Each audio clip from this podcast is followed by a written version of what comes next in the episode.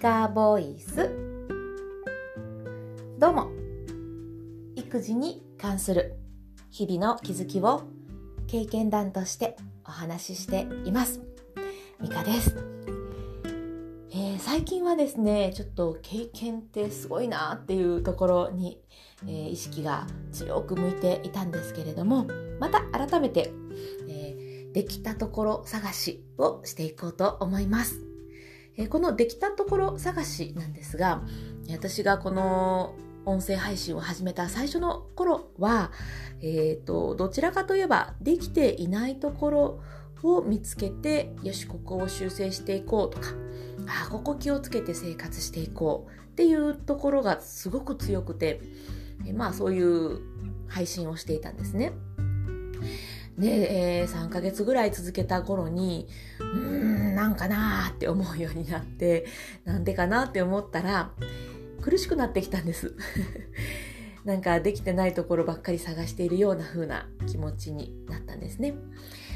で、いや、私はどちらかといえば楽しく過ごしたいし、うん、笑っていたいし、うん、幸せを、喜びを口にしていたいと思ったので、親バカ配信になるかもしれないけれども、できたところを見つけていく、それを口にしていくと、まあ、そういう習慣をつけるぞということで、できたところを探しをして過ごしておりました。で、これがね、結構良くて、本当おすすめできるなと思っております。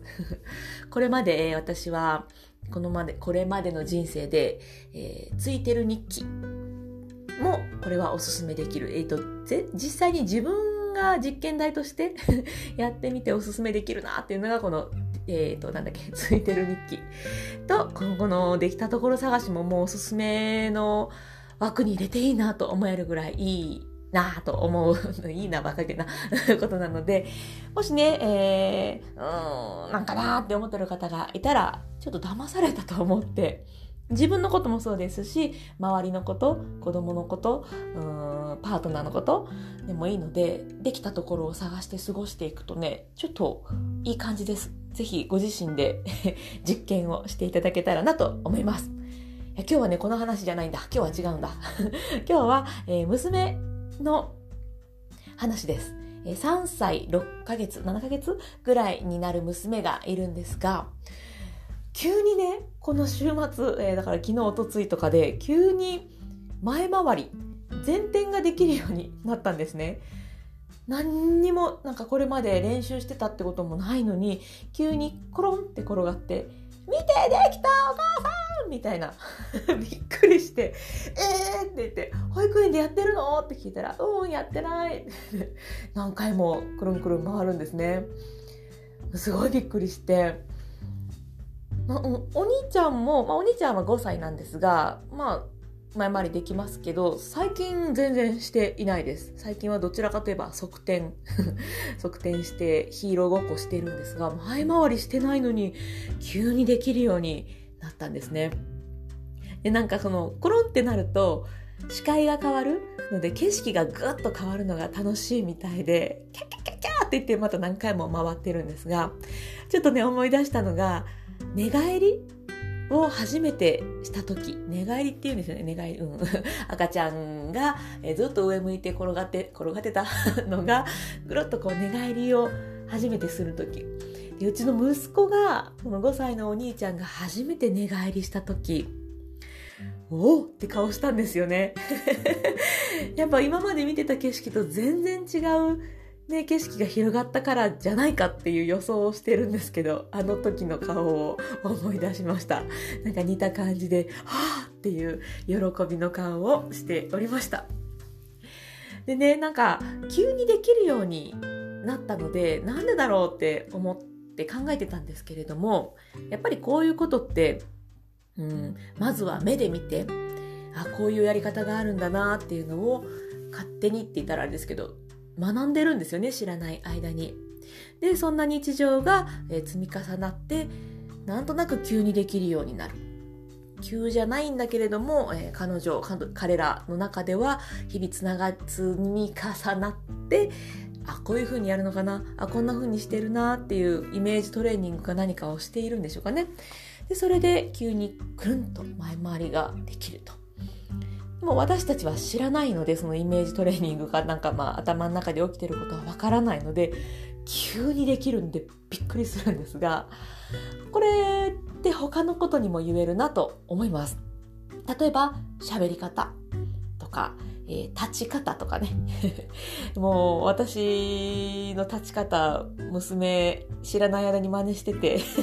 旦那さんに「あれ完全にお母さんやね」とか言われたりしてま、逆には言えば喋、えー、り方注意の仕方を娘が言うんですけど 3歳の娘が私に37歳の私に注意してくるんですね。